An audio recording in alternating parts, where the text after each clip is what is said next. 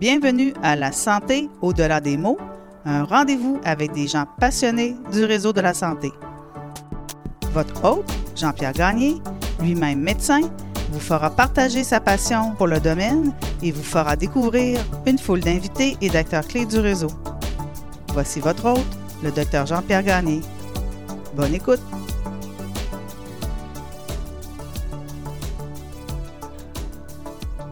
Je reçois cette semaine Maître Julie Bellil, avocate chez MedLégal à Montréal, une firme spécialisée en droit médico-légal. Julie est titulaire d'une maîtrise en droit de l'Université de Sherbrooke.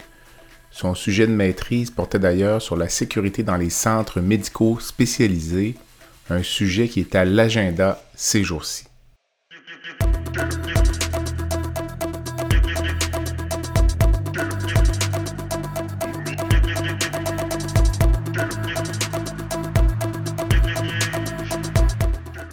L'entretien d'aujourd'hui avec mon experte porte sur sa carrière, ses valeurs, ainsi que sur la législation en santé, notamment la loi canadienne sur la santé, ainsi que certains aspects de la loi sur les services de santé et les services sociaux.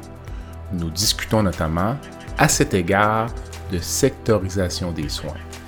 L'entretien nous permet de jeter un regard sur des aspects très importants de la gestion de la santé qui peuvent paraître abstraits dans un premier temps, mais qui ont des impacts majeurs sur l'organisation des soins.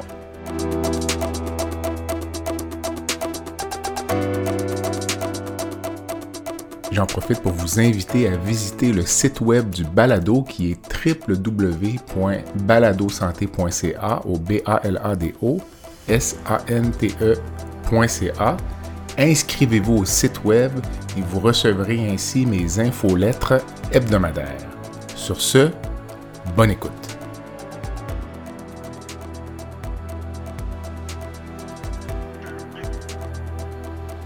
Julie, bonjour.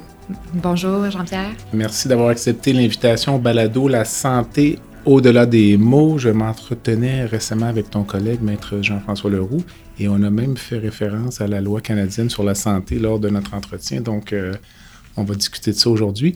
Tu es avocate chez MedLégal à Montréal. Euh, pour permettre à nos auditeurs de te connaître un peu, le, choix du droit, le choix du droit médico-légal? Euh? Moi, en fait, ce, ce qui m'importait dans le choix d'une profession, c'est vraiment le fait de devoir se réinventer. Donc, mhm. pas faire la même chose tous les jours, la routine. Donc, au cégep, j'étais vraiment dans, euh, là-dedans, puis le droit, pour moi, correspondait à ça. Donc, de devoir maintenir à jour ses connaissances, puis que ça nécessite un large éventail euh, de compétences. OK. Mais en même temps, euh, avec le temps, il n'y a pas comme un petit sentiment de confort dans la routine? Parce qu'on a la même chose en chirurgie. Quand on est résident, on, a une vision romantique de la chirurgie des cas difficiles, euh, des difficultés techniques, euh, puis tout ce qu'on peut imaginer. Puis après un certain temps, on réalise que c'est intenable. Il faut se lever le matin en sachant ce qu'on va faire de sa journée, puis savoir que la chirurgie difficile qui est aujourd'hui, prévu est quand même une chirurgie routinière. Donc, euh, est-ce qu'avec le temps, ta vision change un petit ah, peu? Ben, écoute, tu as pleinement raison, d'autant plus que ma pratique, elle est assez euh, spécialisée. C'est. Donc, euh, c'est sûr qu'au niveau des principes de droit que je suis appelée à appliquer au quotidien, ce sont les mêmes. Par contre, chaque dossier, pour moi, est différent. Il arrive toujours un dossier dans notre parcours qui soulève des nouvelles questions, de nouveaux enjeux, que ce soit plus au niveau humain ou autre. Puis j'ai aussi la chance d'enseigner, de donner des conférences, de faire ce type de mandat-là qui permettent justement de, sortir la routine mhm. préétablie. Le choix de ta maîtrise à l'époque, c'était quoi? Donc, euh, euh, j'ai cherché à évaluer les mécanismes mis en place pour assurer la qualité et la sécurité des soins dans les CMS. Les CMS, c'est les centres médicaux spécialisés là, qui réalisent des chirurgies de mhm. type euh, des chirurgies d'un jour. Euh, et c'est des organismes qui fonctionnent un peu en marge du réseau. Mhm. Donc, j'ai cherché à évaluer euh, si les mécanismes étaient suffisants par opposition à ce qu'on a dans le réseau de la santé. Et quelle était ta conclusion? Parce que les CMS sont à, l'agenda ces temps-ci. Donc, euh... Oui, ben, c'est sûr que de mon point de vue, je suis un peu euh, pro-organisation publique au niveau des soins, sans dire que ce n'est pas un partenaire intéressant pour le réseau, ça c'est clair, particulièrement dans le contexte de la pandémie, pour minimiser justement euh, le flot de patients qu'on avait euh, en milieu hospitalier. Euh, mais je pense quand même qu'il y a certains moyens euh, qui sont peut-être déficients par rapport à ce qu'on peut avoir au niveau du réseau. Puis si on pense à, justement une des sphères que j'évaluais, c'est toute la dimension économique. Donc, est-ce que la perspective économique fait en sorte qu'on va tourner les coins ronds pour favoriser une meilleure euh, profitabilité ou est-ce qu'à mhm. l'inverse, la perspective de la réputation va faire en sorte qu'on va vouloir hausser la qualité des soins pour attirer notre clientèle? Et ça, par rapport à cet élément-là, euh, en général, la littérature porte plutôt à penser, en fait, moi, les conclusions des ouvrages que j'ai pu parcourir portent mhm. plutôt à penser que ça va favoriser le fait de couper les coins ronds et favoriser plus qu'on ce qu'on voit comme étant du tape à l'œil. Donc, des belles installations, des choses qui sont faciles pour monsieur, madame, tout le monde de voir comme étant de donner une impression d'une bonne qualité des soins sans que ça passe par une qualité de soins de terrain au niveau de l'équipement ou autre. En même temps, euh, tu parles d'environnement physique ou euh, de beauté des lieux, ça fait partie de l'expérience patient? Oui, effectivement, mais c'est une dimension qu'on apprécie euh, plus facilement, mm-hmm. mais qui, au fond, au niveau de la sécurité des soins, je pense, ne fait pas tellement. Puis, on peut le voir dans les ressources pour les personnes âgées, que ce soit les RPA ou les CHSLD. Sur le terrain, nous, comme, comme avocats en santé, c'est un petit peu ce qu'on voit en termes de qualité des soins euh, privés versus publics. OK. OK. C'est intéressant. Écoute, tu me donnes déjà le sujet d'une deuxième entrevue. Donc, euh, dis-moi, euh, un peu comme dans le domaine médical, dans ton domaine, tu côtoies la souffrance? Oui. Tu côtoies jamais de gens, ou rarement des gens a priori heureux? Comment tu, non, comment tu jugules ça? Bien, c'est sûr que c'est une, une, dimension qui n'est pas euh, facile au niveau de notre travail. Puis à chaque fois qu'on a l'impression de s'y habituer, on dirait qu'il y a toujours un dossier qui nous ramène sur le plancher des vaches, qui vient nous toucher plus personnellement. Mm-hmm et, qui nous rappelle que c'est difficile quand même ce qu'on fait. Ah euh, donc, que ce soit à différents moments dans nos vies, donc on ait un, parent malade, qu'on soit confronté à un dossier où un parent est décédé, qu'on ait un enfant malade, qu'on est confronté dans un dossier où un enfant est décédé, euh, on, fait toujours... Euh, fait qu'on a, on, a de l'empathie, en fait. Mm-hmm. On, se met beaucoup dans les chaussures de la personne, puis ça arrive souvent qu'on a les yeux pleins d'eau.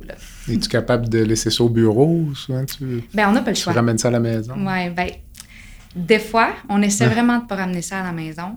Euh, je pense qu'on n'a pas le choix pour continuer de le faire. Puis, euh, je veux dire, profiter de la vie, être présent mentalement pour nos enfants à la maison aussi. Mm-hmm. Euh, puis de pas être justement la tête dans les dossiers, on n'a pas le choix. Mm-hmm. Toi qui enseignes à des jeunes étudiants en droit, as-tu une devise? As-tu une phrase choc là, que ben, Je suis pas sûre qu'on peut dire qu'elle est choc, là. Euh, mais il y a un principe de vie que j'aime beaucoup appliquer dans ma vie courante, c'est euh, force et équilibre. J'ai même un tatou euh, ah force et équilibre. Oui, exact.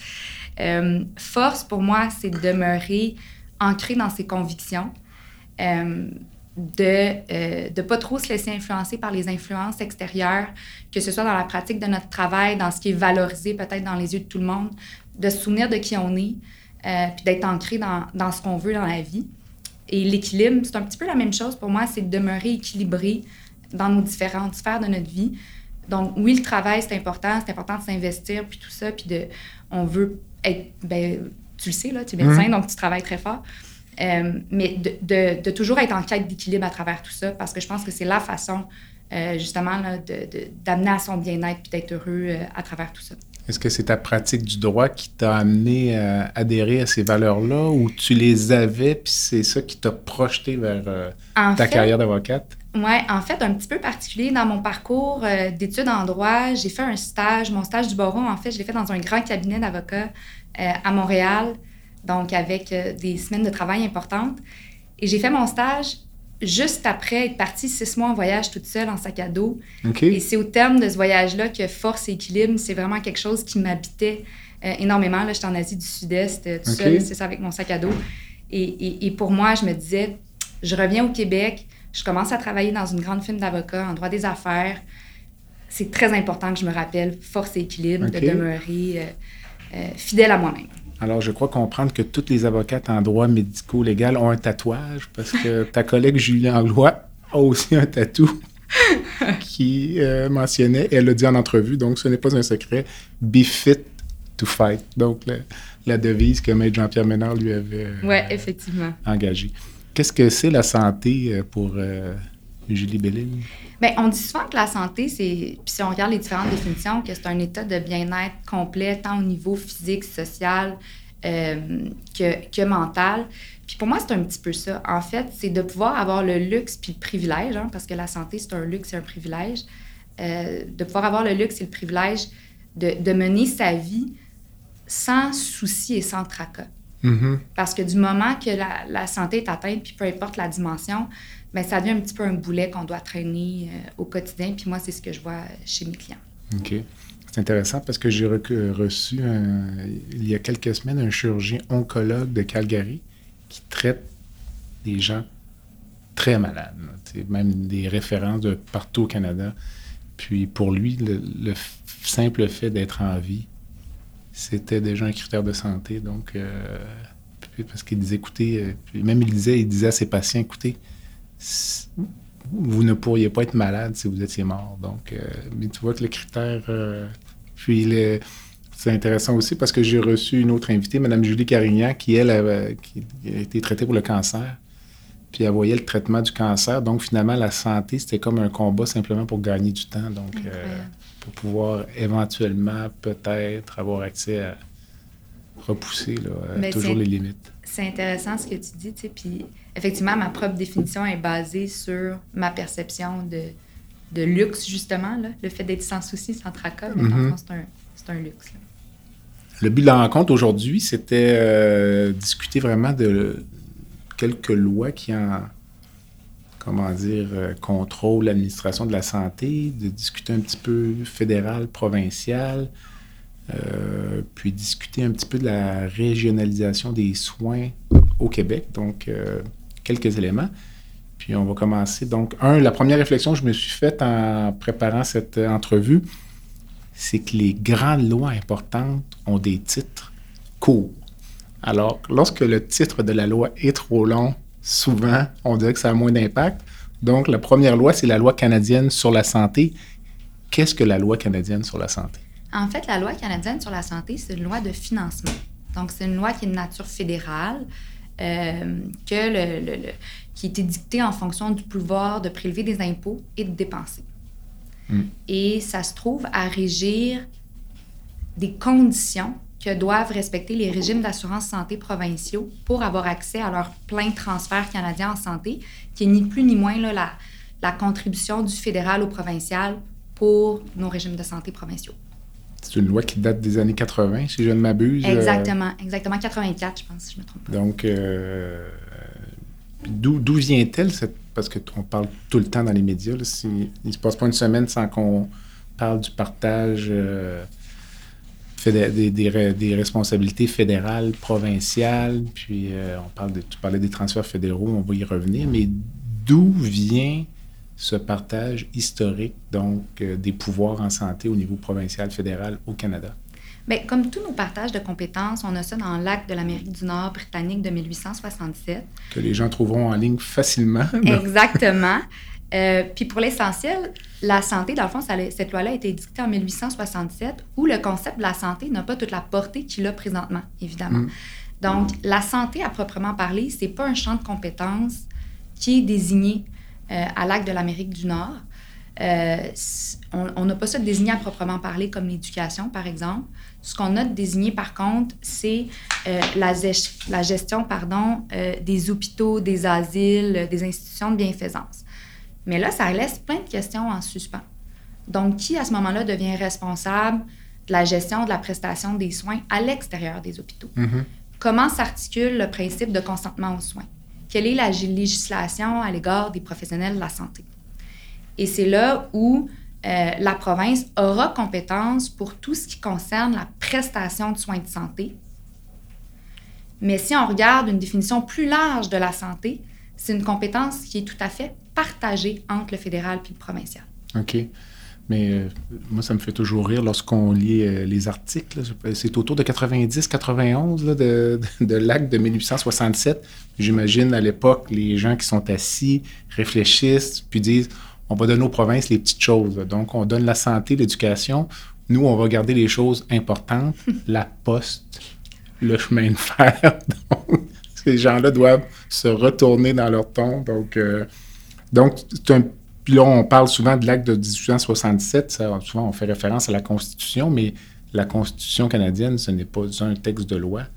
Non, si je ne m'abuse, c'est un amalgame de lois au fil du temps qui font qu'on en arrive aujourd'hui. Euh, mais est-ce que ce, partage-là fédéral-provincial des, des, compétences en santé, est-ce que c'est si clair que ça pour tout le monde ou on va parler à des constitutionnalistes qui vont dire ah, non, il y a peut-être des petites particularités, puis ça, puis ça, tout à fait, ça prête à interprétation? Euh? Tout à fait. Puis il y a eu plusieurs grands débats là, qui ont été faits, notamment euh, en matière de santé.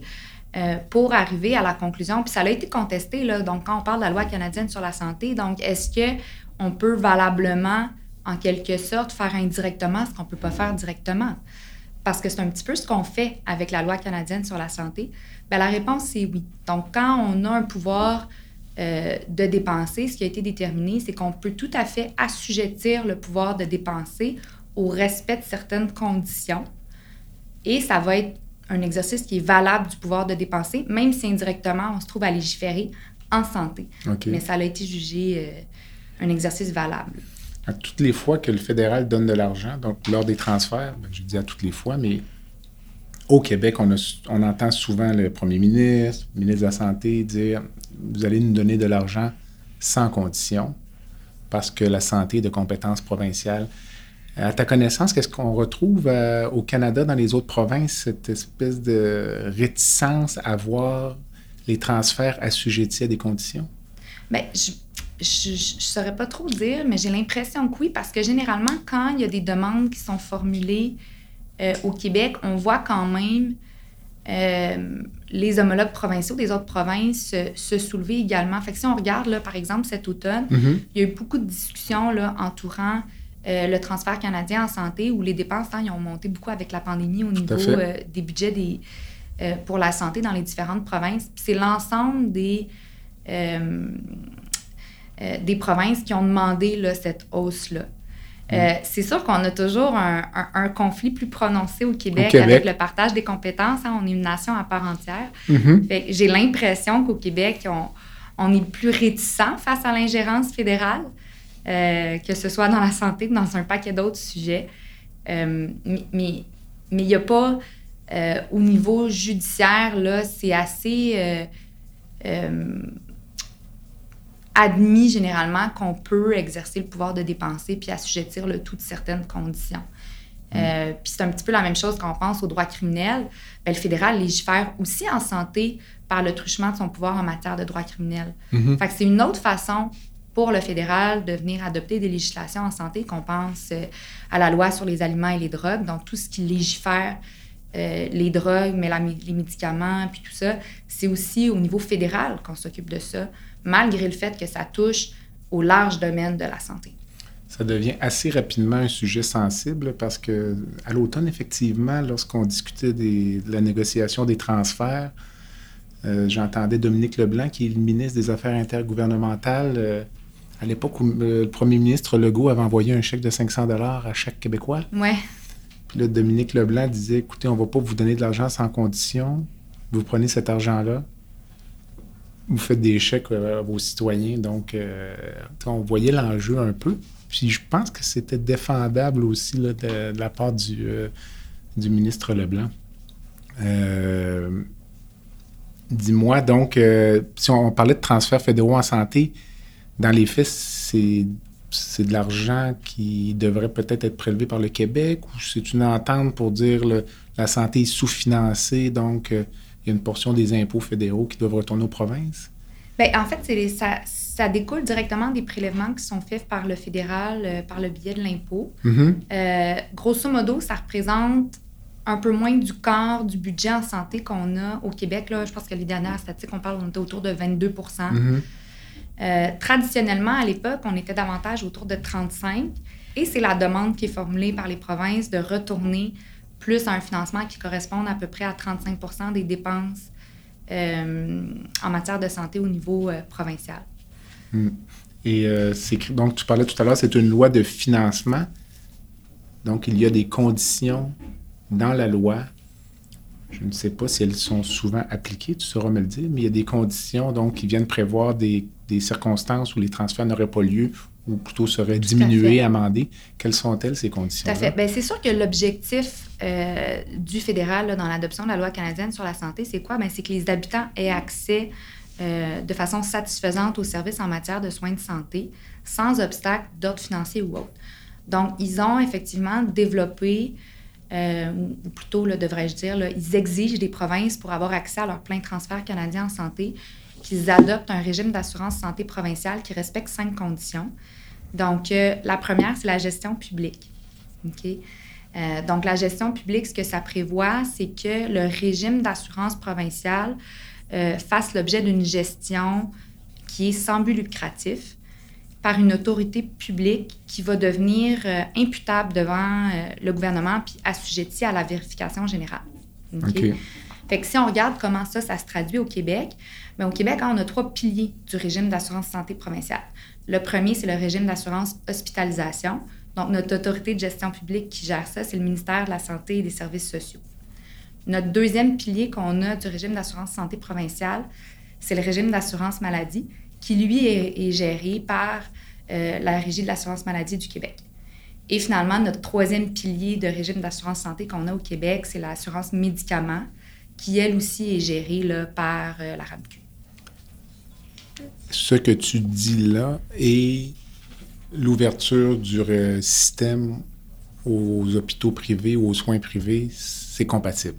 C'est absolument compatible parce que euh, il n'y a aucune prohibition prévue par euh, la loi canadienne sur la santé à l'effet qu'on ne peut pas avoir une prestation de soins privée. Donc, ce qu'on exige, c'est qu'on ait un régime d'assurance santé provinciale qui couvre pour une gamme de services, mais on peut tout à fait en marge avoir un régime privé qui offre aussi certains services, dont des services qui sont assurés par le régime public. OK, parfait. Le deuxième critère, c'est l'intégralité. Donc, euh, des termes simples, mais qu'est-ce que ça veut dire dans les faits là, pour les, euh, les mm. payeurs de taxes? Donc, le régime d'intégralité, ce que ça, l'intégralité, ce que ça prévoit, c'est que le régime d'assurance santé de la province va couvrir pour tous les soins qui sont médicalement requis et qui sont donnés par des médecins ou encore par les hôpitaux ou encore des services de chirurgie dentaire qui peuvent être là, seulement faits dans les hôpitaux. Puis ça, on peut penser par exemple au cas de trauma, là, donc des gens qui ont des, des, accidents de voiture ou autres, qui sont transportés à l'urgence puis qui ont besoin de soins dentaires urgents. Euh, ça va être couvert là, par le régime d'assurance santé provinciale. Ça veut dire que pour qu'un soin ne soit plus couvert, il faudrait faire la démonstration que ce n'est pas médicalement requis. Exactement. Fait que c'est pour ça qu'on pense, par exemple, facilement à tout ce qui est chirurgie esthétique.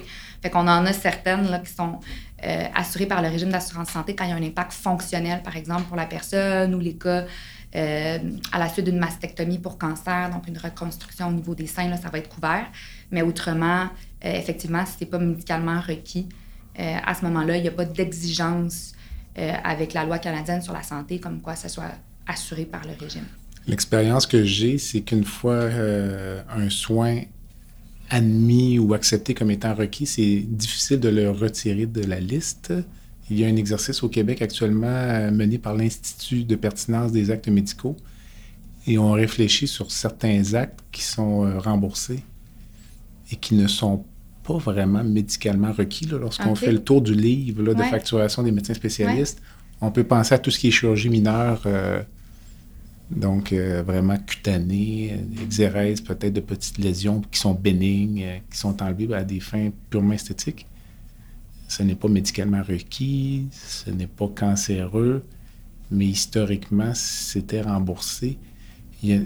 C'est difficile. Donc, une fois que c'est admis que c'est médicalement requis, c'est difficile de revenir. Donc, euh, on peut penser aux services en matière de procréation assistée, là, où il y a eu énormément de, de va-et-vient, de va-et-vient puis de changements dans les dernières années. Euh, donc, ça aussi, là, il y a eu beaucoup, euh, beaucoup de changements, puis effectivement, un peu euh, des levées de boucliers à chaque fois là, que service est retiré. Exactement. Troisième critère, l'universalité.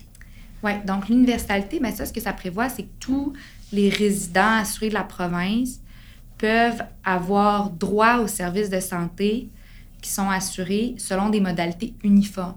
Puis qu'il n'y ait pas d'entrave qui soit faite, que ce soit de nature financière ou autre.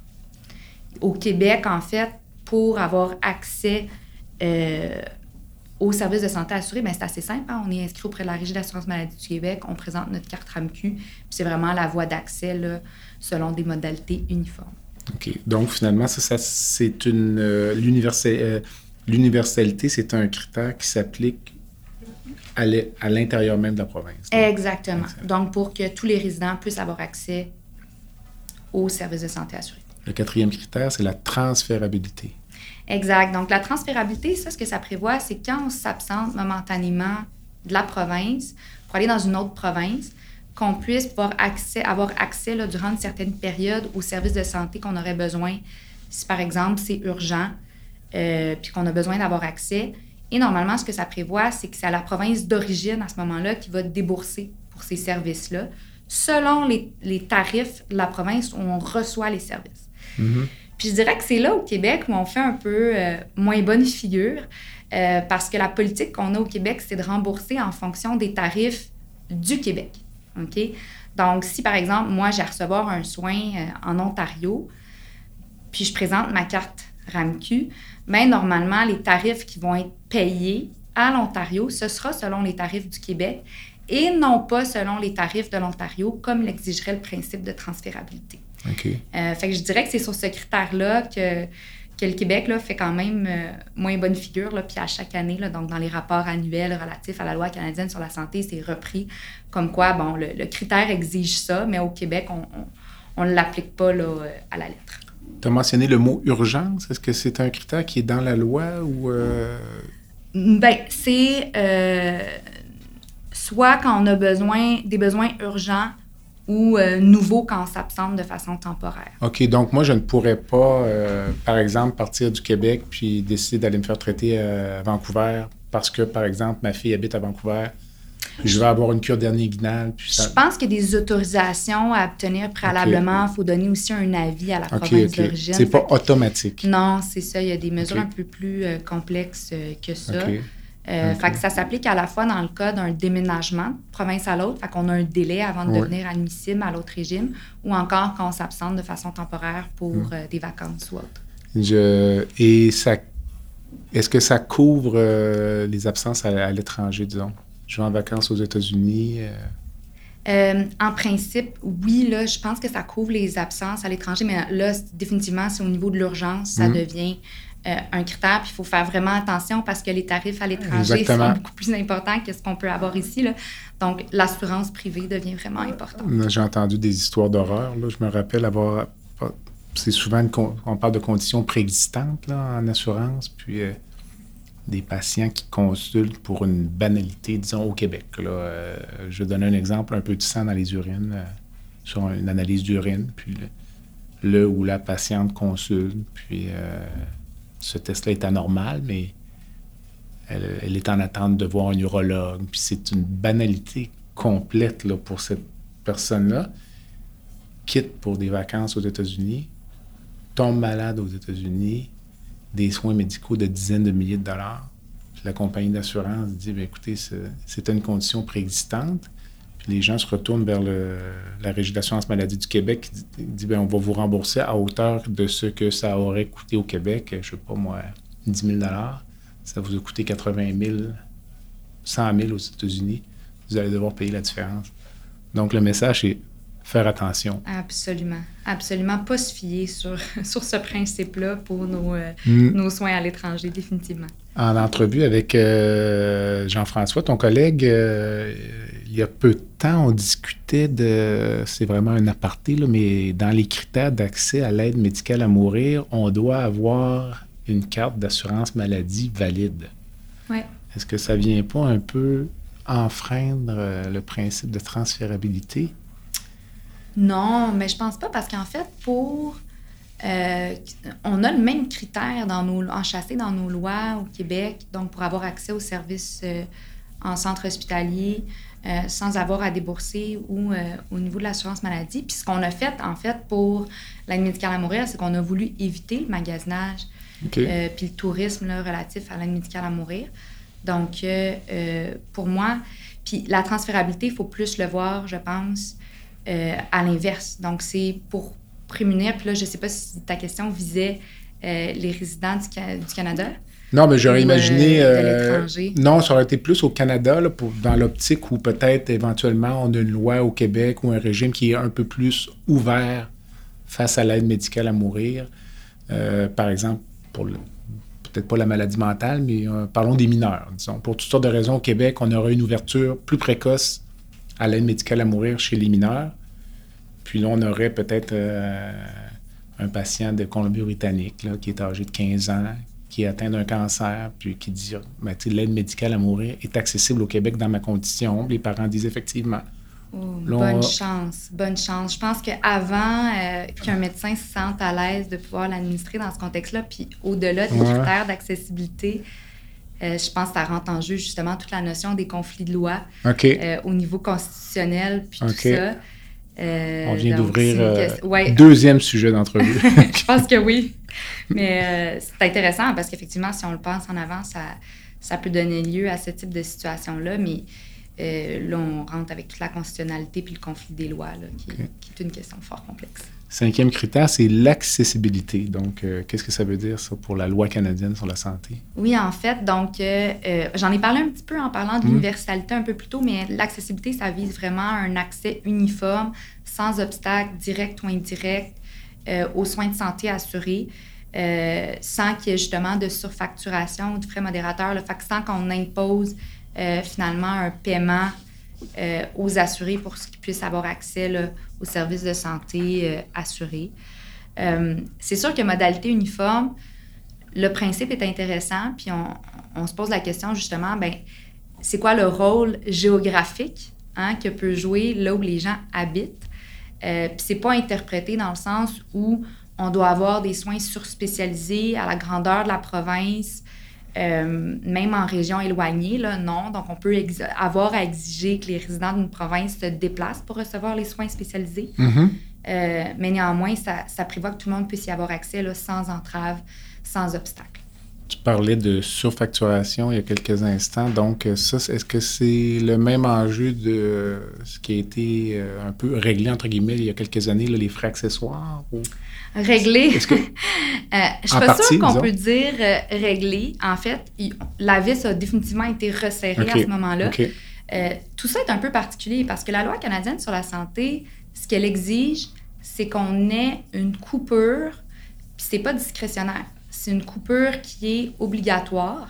Donc, dès que dans une province, on permet la surfacturation ou les frais modérateurs, on est obligé de couper le transfert canadien en santé au un pour un de l'équivalent de ce qui a été euh, effectué en surfacturation ou frais modérateurs. OK. OK? Et à chaque année, il appartient aux provinces de faire une déclaration au ministre de la Santé fédérale dans laquelle on va venir dire, bon, est-ce qu'il y a ou non de la surfacturation au sein de la province? OK. À venir jusqu'à il y a quelques années, là, je ne me trompe pas, c'est 2016 ou 2017, on n'avait au Québec jamais eu euh, de coupure en fonction de la surfacturation. Et à chaque année, le Québec déclarait au ministre de la Santé fédérale qu'il n'y avait pas de surfacturation au Québec ni de frais modérateurs. OK. Alors qu'il y avait eu des actions collectives mm-hmm. où on réclamait le remboursement pour ce type de frais-là. Il y avait une panoplie d'articles de journaux qui traitaient du fait qu'on a de la surfacturation puis des frais modérateurs au Québec. Euh, fait que c'était une problématique qui était tout à fait connue et existante au Québec. Mais néanmoins, à chaque année, dans le rapport annuel, il n'y a pas une ligne, il n'y a pas de surfacturation ni de frais modérateurs au Québec. Euh, et donc, effectivement, euh, au, cabinet où je travaillais à l'époque, ce qu'on avait fait, voyant que c'est une problématique, voyant que c'est une véritable entrave, ça contrevient à la loi canadienne sur la santé. Il y a des gens, surtout des personnes âgées, beaucoup en ophtalmologie, qu'on voyait ça comme pratique, les, les, fameuses gouttes puis tout ça. Euh, c'est un obstacle d'ordre financier pour certaines personnes d'avoir accès à des services de santé assurés dont ils ont besoin. Tout à fait. Et donc, on a fait ce qu'on appelle une demande en mandamus, donc une demande pour forcer le fédéral à couper dans le TCS, dans, le transfert canadien, en santé, euh, en disant non, non, on vous dit à chaque année qu'il n'y a pas de surfacturation ni de frais modérateurs, mais il y en a au Québec. C'est complètement faux. Fédéral, mettez vos culottes, faites votre coupure comme vous avez l'obligation de le faire. Et donc, il y a eu la première coupure dans le transfert canadien en santé au Québec euh, cette année-là. Euh, puis par la suite, ils ont, développé aussi au fédéral une mécanique de remboursement. Donc, on peut couper la province, mais si la province démontre qu'elle est diligente, qu'elle tente vraiment de mettre fin à ces pratiques-là, il peut avoir une mécanique de remboursement. Puis ce qu'on appelle le ticket modérateur, ça, ça a été. Ça refait, ça refait surface de temps en temps. Donc, euh, peut-être pour les auditeurs qui sont moins au fait, on suggérait, par exemple, euh, et tu me corrigeras, là, mais le modèle qu'on avait en tête, vous consultez à l'urgence, mais ben, ça coûte 5 Exact. Dans l'espoir peut-être de vous faire réfléchir sur la pertinence euh, de votre visite à l'urgence. Ça, c'est interdit. Effectivement. Puis juste pour expliquer un petit peu la différence, parce qu'on a deux thèmes là, dans, la loi canadienne sur la santé. Donc, on a la surfacturation. La surfacturation, ce serait essentiellement ce qui, est, euh, ce qui serait chargé par les médecins pour donner un service de santé assuré.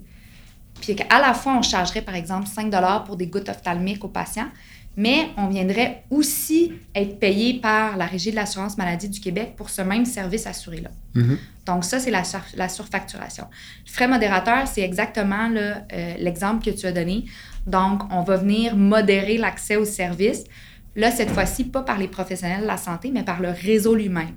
Donc, le réseau prendrait la décision pour chaque visite à l'urgence de charger un 5 pour qu'il y ait une meilleure, peut-être, utilisation des ressources. Mais effectivement, ça, c'est pas permis par la loi canadienne sur la santé.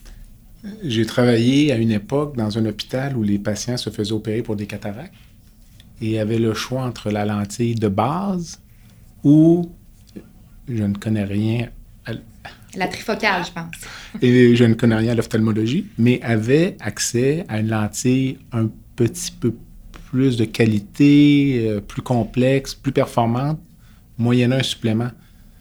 J'aurais tendance à penser que c'était illégal à l'époque ou. Euh, euh, sans que tu aies tous les détails, là, je ne veux pas te prendre. Euh, non. Ben, la pratique que tu décris, si je ne me trompe pas, elle existe encore. OK. si je ne me trompe pas, puis je pense que la nuance, c'est que la, lentille plus optimale, appelons-la comme ça, je pense qu'elle n'est pas payée par la régie. Non. Donc, je pense que c'est ce qui permet à ce moment-là de pouvoir charger, là, si je ne me trompe pas. Pour, ben, moi, personnellement, je trouve ça un peu limite. Là, mais, ouais. mais effectivement, puis un, exemple. Comme deux qualités de soins. Euh, oui. Puis un exemple de ça, il y a, une cause euh, qu'on appelle bon, Association pour l'accès à l'avortement, où à l'époque, il y avait beaucoup d'avortements qui s'effectuaient en, en, clinique ou en, en cabinet privé, euh, et où c'était développé une pratique où, puis c'est un petit peu similaire là, à l'exemple que tu donnes, euh, on ne chargeait pas pour l'avortement lui-même parce que c'est un service assuré, donc l'interruption de grossesse. Par contre, on chargeait pour l'échographie mm-hmm. euh, effectuée dans le cadre de l'interruption de grossesse. Puis à l'époque, l'échographie effectuée en cabinet privé, ce n'était pas un service assuré. Et euh, ce que la Cour est venue dire, c'est ben non, les règles de bonne pratique d'une interruption de grossesse. C'est de faire une échographie. Requiert qu'on fasse une échographie. Mm. Donc, ce que vous essayez de faire, si vous essayez de faire quelque chose que vous ne pouvez pas faire directement, mm. vous chargez pour un service assuré. Parce que l'avortement, c'est un service assuré. Puis on ne peut pas faire un avortement sans faire d'échographie. Euh, et donc, ça, c'est aussi un exemple justement de, surfacturation euh, qui ne fonctionne pas. On en a parlé un petit peu, on a parlé des CMS, donc les cliniques médicales spécialisées. Euh, c'est au goût du jour, les ententes 108, on semble s'en aller vers ça. Est-ce que tu vois, euh, tu l'as évoqué tout à l'heure, mais disons l'explosion du secteur privé en santé et l'application des critères de la loi canadienne sur la santé. Est-ce que tu penses qu'à un moment donné, il pourrait y avoir une collision où l'arrimage parfait est possible? Il faut qu'on s'entende sur les termes qu'on utilise. Quand on parle du privé en santé, ça dépend de quel privé on parle. Mm-hmm. Il y a une très grande différence entre un organisme qui donne des soins qui ne fait pas partie du réseau, fait qu'un organisme privé, ou on a par contre des médecins qui sont participants au régime d'assurance maladie du Québec.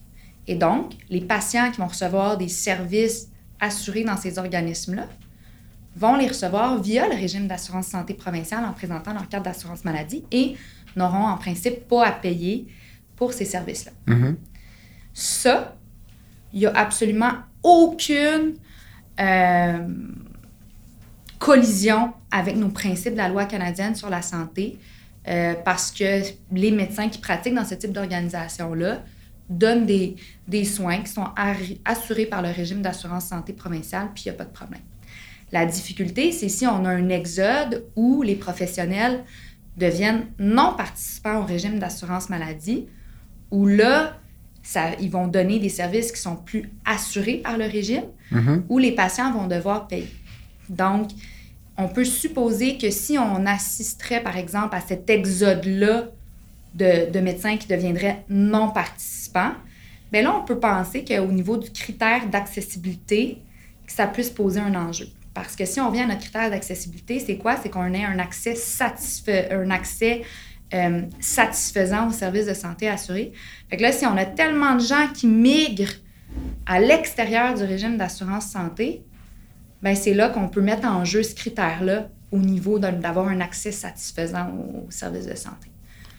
J'essaie de voir comment le fédéral ensuite dirait aux provinces on va couper vos transferts, mais le provincial ne contrôle pas ben oui, puis non. La force euh, de travail qui a migré vers le privé. La loi sur l'assurance maladie du Québec permet, quand une prestation de soins est en péril, de venir dire aux professionnels je suspends votre droit de devenir non participant au régime. OK. Fait qu'il y a certains pouvoirs entre les mains du provincial euh, pour euh, mettre un stop à ce type de pratique-là s'il voit justement que ça met en péril euh, la survie finalement du régime d'assurance santé provincial. Si je ne me trompe pas, avec des, les chirurgiens dentistes, ça a déjà été fait. Euh, il y avait une, je pense ça traînait de la patte au niveau de la négociation des nouvelles ententes de paiement et ils avaient décidé en masse de devenir non participants. Euh, et un décret avait été adopté là, pour faire cesser cette pratique-là. ça a été discuté même devant les tribunaux, puis on a donné, on a dit que c'était un exercice là, tout à fait adéquat par le Québec de sa discrétion. Par rapport au fait que le fédéral n'a aucun contrôle sur ce que va décider de faire la province ou non là, dans l'éventualité où on est euh, des médecins là, qui deviennent non participants puis que ça l'ampute au niveau de l'accessibilité. Euh, en fait, c'est que la loi, on parlait un peu plus tôt là, de, la, de, la, de, la, coupure du transfert canadien en santé obligatoire en matière de surfacturation de frais modérateurs. Bien, quand la province ne respecte pas les cinq conditions qui sont prévues pour le régime d'assurance santé provinciale, il y a une coupure qui est possible, qui, elle, elle est discrétionnaire. Mm-hmm. Elle n'a jamais été appliquée encore. Fait qu'il n'y a aucune province qui a été coupée en fonction de la coupure discrétionnaire. Euh, mais ça demeure un moyen qui est possible qui est à la disposition du fédéral pour venir essayer de, de replacer les affaires si jamais euh, ça ne fonctionne pas. Donc, à ta connaissance, depuis 1984, il n'y a jamais eu réduction d'un transfert, coupure en fonction du non-respect d'un des cinq critères euh, énoncés dans la loi canadienne sur la santé. Exactement.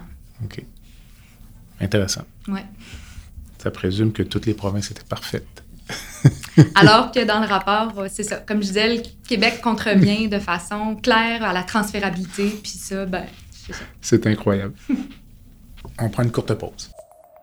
Le podcast La santé au-delà des mots est une présentation du groupe conseil Beauchamp, Beaulieu, Dessureau, Toupin de la financière Banque nationale Gestion de patrimoine. Comme nous croyons que la santé financière fait partie de la santé globale, nous sommes heureux de nous joindre au docteur Jean-Pierre Gagné pour vous souhaiter une bonne saison de la santé au-delà des mots. Tu veux lancer ton propre podcast mais tu ne sais pas comment t'y prendre? Pas de problème. Mouton Marketing peut t'accompagner de la conception au lancement envoie ton idée de podcast à bonjour à commercial gomouton.com. Bonjour à commercial g. L'univers du podcast t'attend.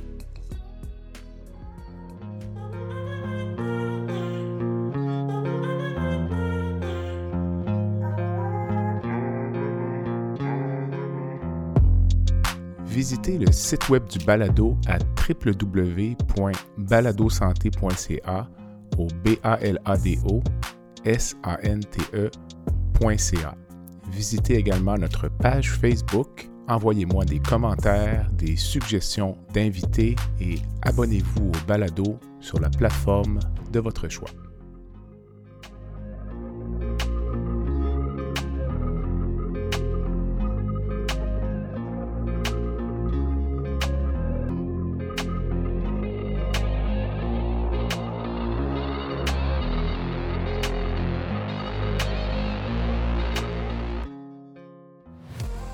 Julie, on va parler de la L4S, donc euh, dans le jargon euh, quotidien. Qu'est-ce que la L4S pour les Québécois? Bien, la L4S, c'est donc la loi sur les services de santé et services sociaux. C'est la loi qui encadre le réseau de la santé. Donc, ça va prévoir à la fois les dispositions sur les droits des usagers, les obligations des établissements, les obligations et pouvoirs du ministre de la Santé et des Services sociaux, les structures internes au niveau de la gestion des hôpitaux puis l'organisation. Ce n'est pas une loi euh, qui vient avec des pénalités, des amendes ou autre. C'est un.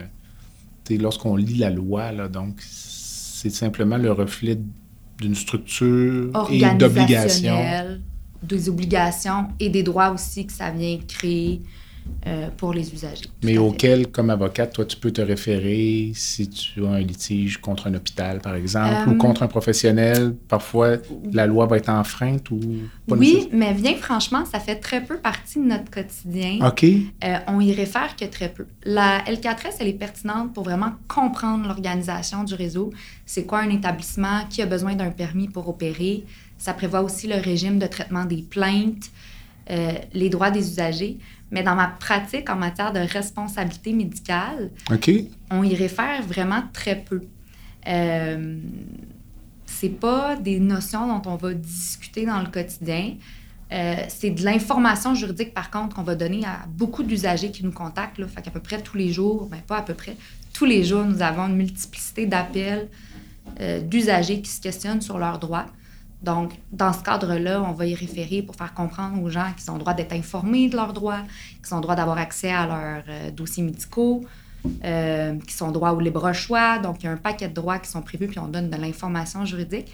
Mais pour nos recours à proprement parler contre les médecins et les hôpitaux, c'est très rare qu'on va, euh, qu'on va utiliser ces poignées-là ou ces référés parce que notre grille d'analyse, c'est toujours de se demander est-ce que si on parle des professionnels, est-ce que notre professionnel a respecté les règles de l'art? Donc, est-ce qu'ils ont respecté les normes scientifiques pour un cas similaire? Et ce, quand même au-delà de ce que va prévoir la L4S, fait que c'est plus un regard scientifique qu'on va poser euh, sur la qualité de l'acte posé par le professionnel. Est-ce que tu crois que les gestionnaires du réseau lisent la L4S? euh, gestionnaire professionnel, euh, avec le plus grand des respects, peu.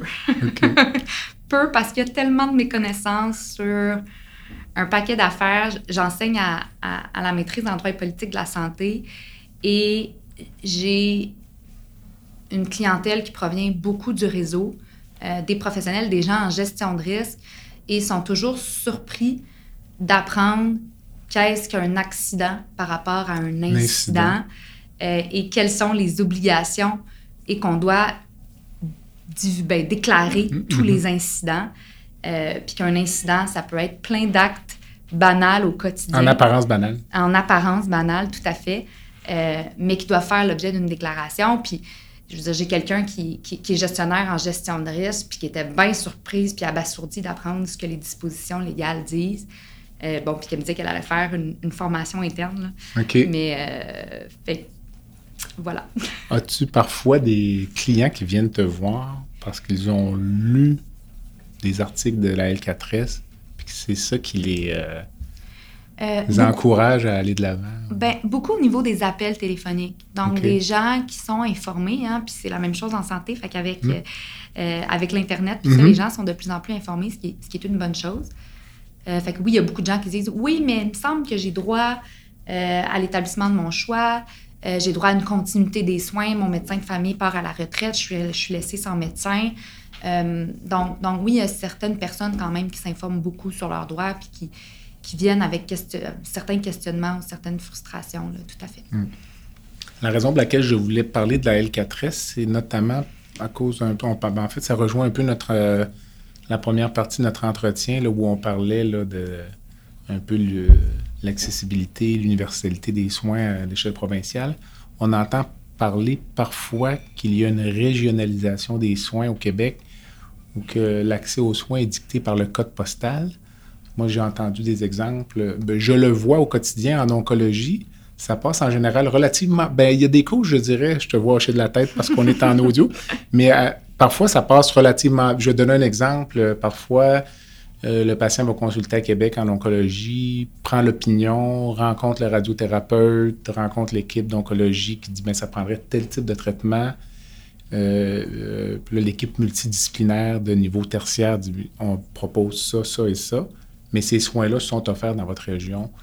Donc, en général, les patients n'exigent pas d'être traités à Québec, mais pourraient peut-être, tu sauras me le dire tout à l'heure. En général, c'est retourner vers euh, l'hôpital d'origine. Là où on entend parler euh, parfois ou plus souvent d'accès selon le code postal, c'est en psychiatrie. Ou c'est tout au moins ce qui m'interpelle plus. Puis on a eu un cas récemment en Estrie, là, euh, une jeune fille, mais tout ce que je te rapporte, c'est ce que j'ai vu dans les médias donc qui aurait consulté dans la région de l'Estrie, qui venait de Montréal, qui s'est fait dire euh, retournez dans votre hôpital ou dans votre région. La jeune fille a mis fin à sa vie. Donc, euh, ça rejoint un peu, là, avant de tomber peut-être dans les exemples ou la mécanique, les articles 6 et 13 là, d'Alcatraz.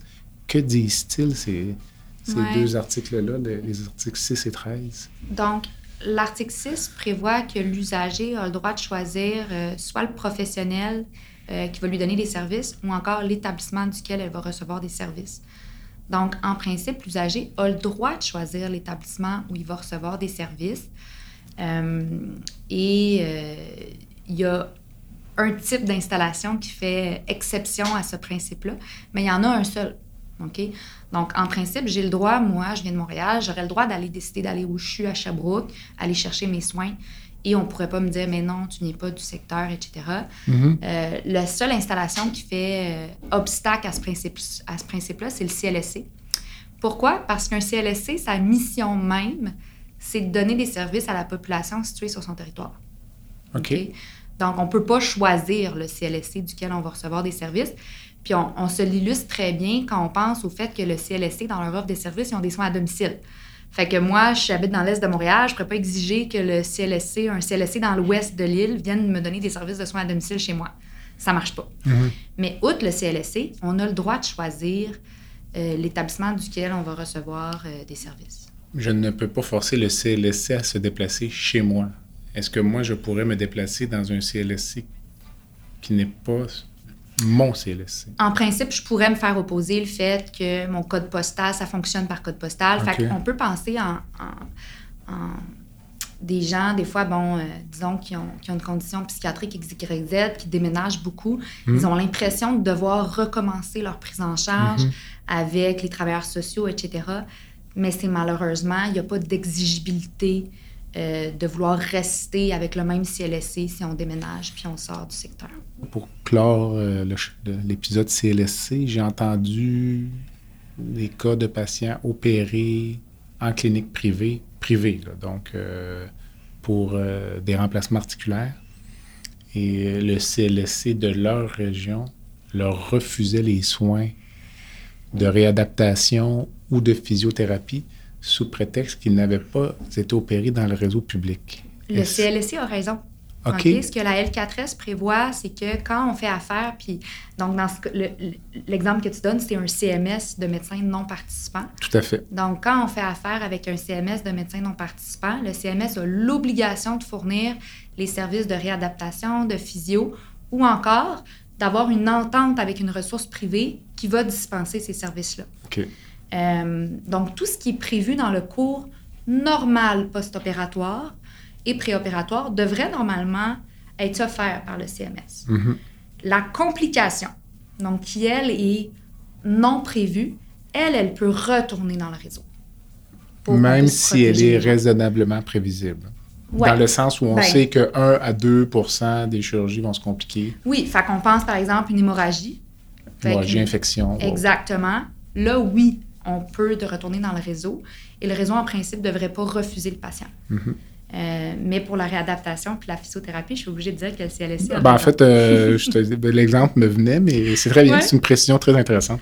Euh, donc, l'article 6 dit « je peux aller n'importe où », mais comme souvent dans la L4S, l'article 13 vient un peu exact. mettre un petit frein. Donc, que dit-il l'article 13? donc, l'article 13, donc, c'est une, limitation euh, au niveau des droits. Donc, ce que ça dit, c'est que oui, j'ai ce droit au libre choix-là, mais on peut porter atteinte à ce droit-là en fonction des limites euh, au niveau des ressources financières, humaines, matérielles, puis au niveau des règles d'organisation de l'établissement.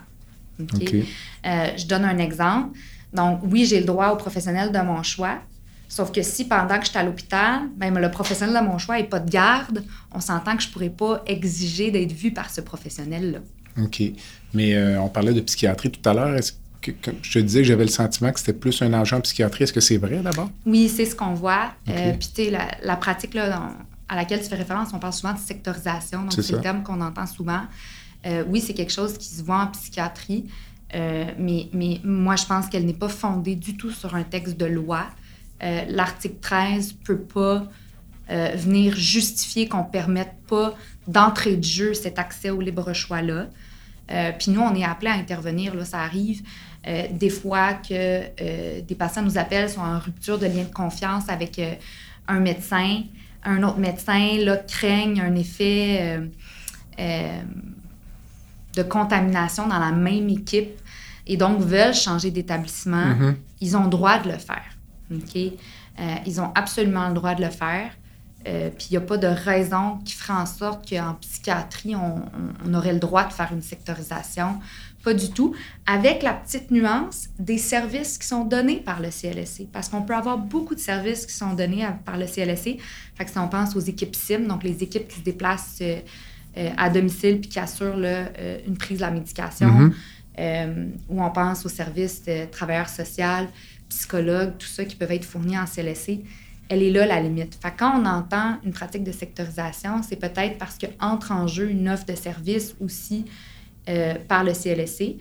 Euh, mais quand on la voit, par exemple, appliquée par euh, les centres hospitaliers, ça, c'est clair que ça ne fonctionne pas. Mais toi, dans les faits, la mécanique de ça, c'est que le patient, donc on va parler de maladies, de troubles psychiatriques, disons, je peux concevoir que le patient devient inconfortable face à une équipe de soins. Lui-même va se déplacer vers un autre hôpital et va se faire dire non. Retourner à l'hôpital d'origine? C'est là qu'il t'appelle? oui, donc euh, euh, en fait, c'est vrai que c'est pas si simple. Hein? le, droit, il existe, il est là, il est enchâssé dans le texte de loi, hein? mais encore faut-il pouvoir l'exercer. Euh, donc, comment je fais? Je ne peux pas aller se cogner nécessairement à la porte de l'hôpital ou autre. Euh, c'est sûr que nous, comme juristes, des fois, on va envoyer des lettres euh, soit au DSP ou au chef de département pour essayer que ça se mette en branle, quitte à envoyer des lettres aux deux établissements pour qu'ils se parlent, euh, puis qu'on puisse donner droit au libre choix. C'est sûr que s'il y a des embûches qui proviennent, ben nous, on dirige toujours aussi les gens auprès du commissaire aux plaintes. Hein. Local, le commissaire local. Exact. Donc, le commissaire aux plaintes, lui, son rôle, c'est de veiller au respect des droits des usagers. donc, en principe, s'il est avisé d'une situation où on ne permet pas le droit au libre choix, devrait émettre des recommandations euh, en conséquence là, pour euh, permettre que les correctifs soient apportés. Donc, euh, pour les auditeurs qui seraient dans cette situation, cette triste situation, qui se verraient refuser l'accès auquel ils croient avoir droit dans l'hôpital de leur choix, la première porte sur laquelle frapper, c'est la porte du commissaire local aux soins. Exactement, exactement, tout à fait. Puis il existe des centres d'assistance et d'accompagnement aux plaintes. L'acronyme, c'est CAAP. Il y en a dans chaque région du Québec. C'est des organismes communautaires où leur seule mission, c'est d'aider les usagers à rédiger des plaintes contre le réseau. Ils ne font que ça. Euh, donc, même là pour. Euh, puis ils vont fournir, là, des fois, ils vont aller jusqu'à recueillir la version euh, de l'usager puis rédiger carrément le projet de plainte. Du point de vue des soignants ou des institutions, quelle est la, logique de, la sectorisation? C'est trop compliqué de gérer peut-être avec un CLSC justement qu'on connaît moins. On a peur de voir exploser la clientèle. On a peur d'être trop populaire. Euh? C'est une, bonne question. Euh, probablement qu'il y a un manque de ressources. OK. Euh, donc, c'est peut-être une, vu comme une cloche dans la spéculation, là, parce que je travaille pas euh, mm. au niveau de l'organisation du réseau. Mais je me dis, si on est débordé avec nos ressources, puis on peine à fournir les ressources aux usagers bon, sur le territoire avec lequel on a un lien facile avec le CLSC ou autre, ben est-ce qu'une façon facile de, de, fermer la porte puis donner un peu moins de service, c'est peut-être de, de, fermer la porte dans des cas comme ça. Mm-hmm. Euh, mais encore une fois, c'est vraiment de la, spéculation. Mais je pense qu'avec le manque de ressources, spécialement en santé mentale, euh, c'est pas évident parce que oui, on a droit au libre choix à l'établissement, mais on a quand même pris la carte du Québec, créé des territoires, créé des CIUS qui sont responsables du territoire puis de, la, de, desservir la population sur le territoire. Fait qu'on a quand même cette dynamique-là mm-hmm. où on utilise les ressources d'un territoire pour donner des soins à la population située sur le territoire. Mais ça ne veut pas dire que les usagers n'ont pas le droit de changer de territoire pour avoir leurs soins. Tout à fait. Mais on a comme cette double dynamique-là qui est, qui est un petit peu particulière qu'on a dans Chasser euh, à la loi. Cet enjeu-là, pour euh, conclure un peu euh, ce volet, est-ce que, notamment pour l'accès aux soins en, psychiatrie, est-ce que c'est vraiment un enjeu majeur ou ce que l'on entend dans les médias, ce sont des petits, des petits incidents? moi, j'ai l'impression que c'est un enjeu majeur. OK. Les listes d'attente sont longues. Puis de ce qu'on voit, euh, c'est difficile. OK. Euh, oui, le manque de ressources. Faut, il faut pouvoir payer, en fait. Le nombre de gens que moi, je vois dans mon quotidien qui sont très souffrants euh, puis qui n'ont pas les sous pour aller se chercher une ressource payante, que ce soit un travailleur social, un psychologue ou autre, il y en a vraiment beaucoup. Mm-hmm. Julie, ça complète le segment principal de l'entrevue. Euh, j'aime toujours à demander à mes invités s'ils pouvaient changer une chose dans le système de santé euh, aujourd'hui, mars 2023, comme avocate ou comme citoyenne, euh, patiente, je ne sais trop. Ce que j'aimerais, c'est que les, équipes de soins prennent plus le temps avec les patients. Trop souvent, on voit des démarches en matière de consentement aux soins qui sont bâclées, où les gens n'ont pas accès à toute l'information, les alternatives pour prendre une décision éclairée. Euh, ce qu'on voit aussi, c'est qu'il y a définitivement une proportion beaucoup plus importante des ordonnances en matière d'hébergement où on va forcer une personne âgée à, quitter son domicile, à intégrer une ressource, alors qu'on a l'impression, puis ça c'est mon point de vue de juriste puis d'avocate qui arrive après, mmh. euh, qu'il n'y a pas eu assez de discussions, on n'a pas pris assez le temps pour parfois laisser le temps à la personne de, de s'adapter puis comprendre sa nouvelle réalité puis ses déficits. Euh, on voit trop souvent des gens qui ont été victimes d'une complication, d'un risque inhérent, euh, puis qui n'ont pas eu d'explication pour comprendre ce qui leur est arrivé. Puis qui viennent nous consulter. A posteriori. A posteriori, puis qui viennent nous consulter pour, bien avant le recours puis l'aspect financier, ce que les gens veulent, c'est comprendre ce qui est arrivé. Mm. C'est dur de s'expliquer que les professionnels n'ont pas pris ce temps-là pour s'asseoir puis prendre le temps d'expliquer. Probablement qu'il y a un manque de ressources, probablement qu'il y a un manque de temps, qu'on doit donner énormément de soins, ce qui fait en sorte qu'on ne peut pas prendre ce temps-là. Fait la baguette magique, est-ce que c'est pour euh, ajouter des ressources? Ajouter du temps. Ajouter du temps. Euh, je ne le sais pas, mais la résultante que je voudrais, ça serait celle-là il y a deux choses différentes pour moi. Ben, un, c'est super intéressant. Deux, sur le consentement, euh, ce que l'on voit en pratique, ce que la littérature montre aussi, c'est que les patients oublient beaucoup de ce qui leur est dit. Et c'est surprenant à quel point parfois les patients vont dire Il ne m'a jamais dit ça. Puis on dit c'est certain que je vous l'ai dit, il y a des témoins. Ou, euh, il y a de la littérature aussi qui démontre euh, si lors d'une entrevue, par exemple, on annonce un cancer, tout ce qu'on va dire après va être oublié. Donc, euh, mais c'est très intéressant. En fait, je pense que la, question comme clinicien qu'il faut se demander, c'est la, stratégie à, adopter justement pour que l'information euh, demeure. Il y a des trucs, là, parfois avoir un membre de la famille ou deux rendez-vous, mais ça revient à ce que tu dis, ça prend du temps. Ça prend du temps. Ça prend du temps. As-tu une cause qui te tient à cœur, une fondation? En fait, ben, j'ai envie de vous parler de Moisson Montréal, euh, qui euh, pour moi, c'est dur de concevoir qu'en 2023 au Québec, il y a des gens qui peinent à manger, qui est un besoin de base. On parlait du concept de santé au début. Mm-hmm. C'est la base.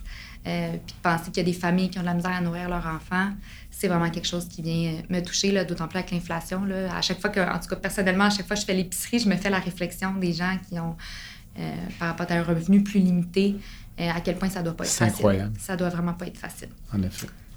Une dernière pensée ou euh, tout a été dit sur euh, le sujet? je pense que tout a été dit euh, sur le sujet. Merci. Merci beaucoup pour l'invitation. Merci, Julie. ça m'a fait plaisir.